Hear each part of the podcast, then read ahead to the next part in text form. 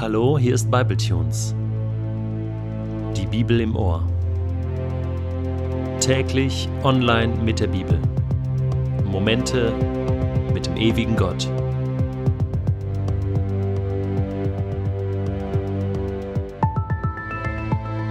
Der heutige Bibletune steht in Matthäus 24, die Verse 15 bis 28 und wird gelesen aus der neuen Genfer Übersetzung. Der Prophet Daniel hat von dem Gräuel der Entweihung gesprochen, der am heiligen Ort stehen wird. Wer das liest, der überlege, was es bedeutet. Wenn ihr ihn dort stehen seht, sollen die, die in Judäa sind, in die Berge fliehen. Wer sich gerade auf dem Dach seines Hauses aufhält, soll nicht erst noch hinuntersteigen, um seine Sachen aus dem Haus zu holen, und wer auf dem Feld ist, soll nicht mehr nach Hause zurücklaufen, um seinen Mantel zu holen. Wie schwer werden es die Frauen haben, die in jener Zeit ein Kind erwarten oder stillen. Betet auch, dass ihr nicht im Winter oder an einem Sabbat fliehen müsst. Denn es wird eine Not herrschen, wie es sie von Beginn der Welt an bis heute nicht gegeben hat und wie es sie danach auch nie mehr geben wird. Würde diese Zeit nicht verkürzt, dann würde kein Mensch gerettet werden. Aber um der Auserwählten willen wird sie verkürzt werden. Wenn dann jemand zu euch sagt, Seht, hier ist der Messias, oder Seht, er ist dort, so glaubt es nicht.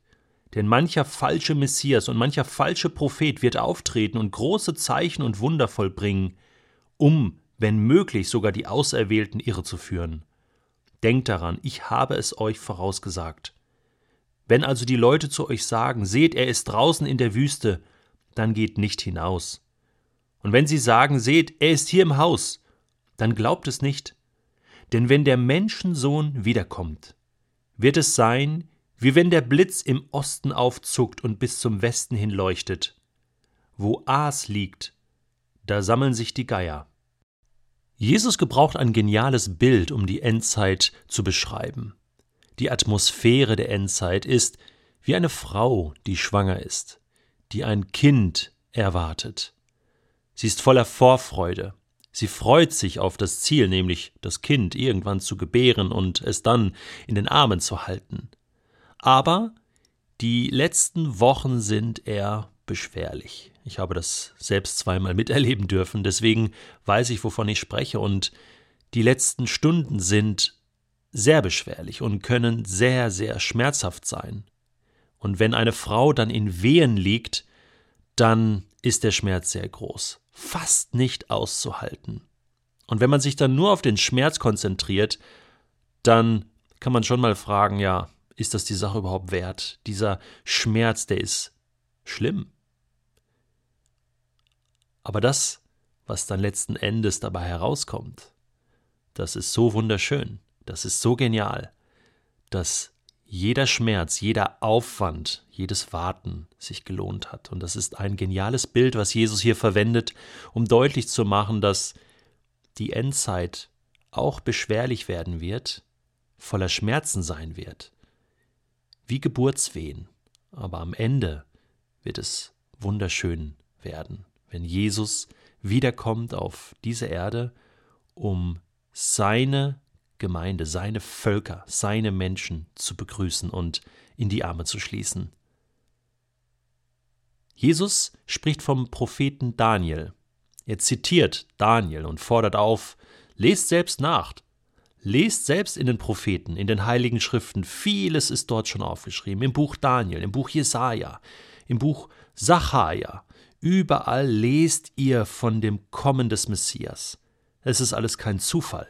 Es ist alles geplant und alles in besten Händen. Gott hat diese Zeit im Griff. Wir sind hier nicht Spielbälle des Bösen oder der Finsternis, sondern Gott regiert von Anfang bis zum Ende.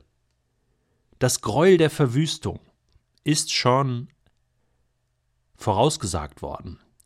Die Verwüstung an heiliger Stätte im Buch Daniel, Kapitel 9, Vers 27 wird das erwähnt. Schon im Jahr 167 vor Christus hat der Judenverfolger Antiochus Epiphanes von Syrien den Jerusalemer Tempel den griechischen Götzen Zeus Olympios geweiht und eine Goldplatte auf den Brandopferaltar gelegt. Natürlich auch 70 nach Christus haben die Römer den Tempel entweiht, zerstört. Und der römische Kaiser Hadrian sorgte 132 bis 135 nach Christus dafür, dass auf dem Platz des jüdischen Tempels ein Jupitertempel errichtet wurde. Das alles sind also die Anzeichen dafür, dass an heiliger Stätte Verwüstung und Entweihung stattgefunden hat. Für Israel ein prophetisches Zeichen und ein Warnsignal, dass es nun losgeht.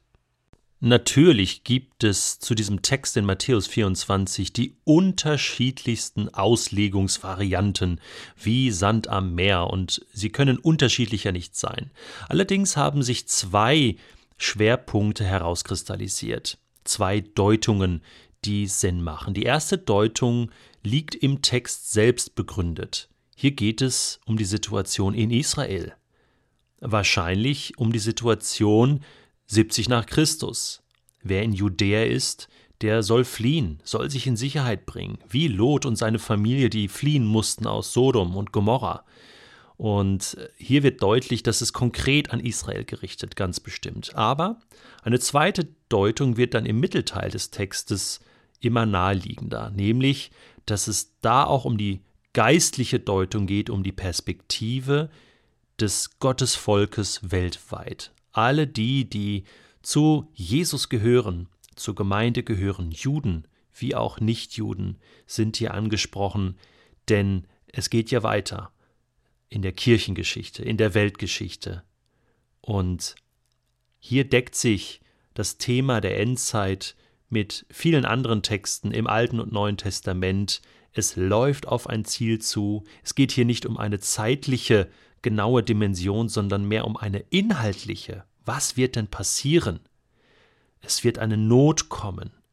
Manche Ausleger sprechen auch von einer großen Trübsal, die über die Erde gehen wird, vergleichbar mit den vielen Gerichten, die in der Offenbarung genannt werden. Da kann man Angst bekommen. Allerdings macht Jesus uns jetzt hier keine Angst, sondern er sagt, Gott hat alles im Griff. Äh, diese Zeit wird auch nicht zu lang gehen. Gott wird diese Zeit abkürzen. Und so wie er das Volk Israel damals bei den zehn Plagengerichten im zweiten Buch Mose in Ägypten bewahrt hat, beschützt hat und alles zu einem guten Ende geführt hat für sein Volk, so wird es auch in dieser Zeit sein. Gott passt auf seine Leute auf. Definitiv. Und das Ziel ist, dass Menschen in dieser Zeit anfangen, wieder nach Gott zu suchen, nach dem Erlöser zu suchen, zu beten, und gerade Israel selbst wird rufen und schreien und klagen an der Klagemauer, das letzte Stückchen Stein, was vom Tempel stehen geblieben ist, und da schließt sich der Kreis. Sie werden rufen nach dem Messias, und er wird kommen, wie ein Blitz. Jesus sagt, die größte Herausforderung, die größte Not ist die Not der Versuchung, der Verführung. Das ist das Schlimmste, dass wir abgelenkt werden von der Wahrheit. Jesus sagt, da müssen wir aufpassen. Körperliche Schmerzen, Verfolgung, das ist alles gar nicht so wild, sagt Jesus, sondern wenn wir Jesus verpassen, wenn wir den Messias vergessen. Und das wird so klar und eindeutig sein, wenn Jesus wiederkommen wird, wie ein Blitz am Himmel so klar erkennbar ist. So wird es auch sein, wenn Jesus wiederkommt. Einfach, eindeutig für alle Welt sichtbar und hörbar. Und Jesus wird im Folgenden noch mehr darüber sagen. Zum Schluss sagt er dieses Sprichwort, denn wo das Aas ist, da sammeln sich die Geier. Und damit meint Jesus, meine Wiederkunft, die wird ganz simpel und einfach und logisch sein. So wie du einen Blitz erkennen kannst und sagst, ja, das ist ein Blitz. So wie du weißt, dass wo Aas ist, dass da auch Geier sind. Mit der gleichen Selbstverständlichkeit wirst du erkennen, dass es Jesus ist, der da wiederkommt für die ganze Welt.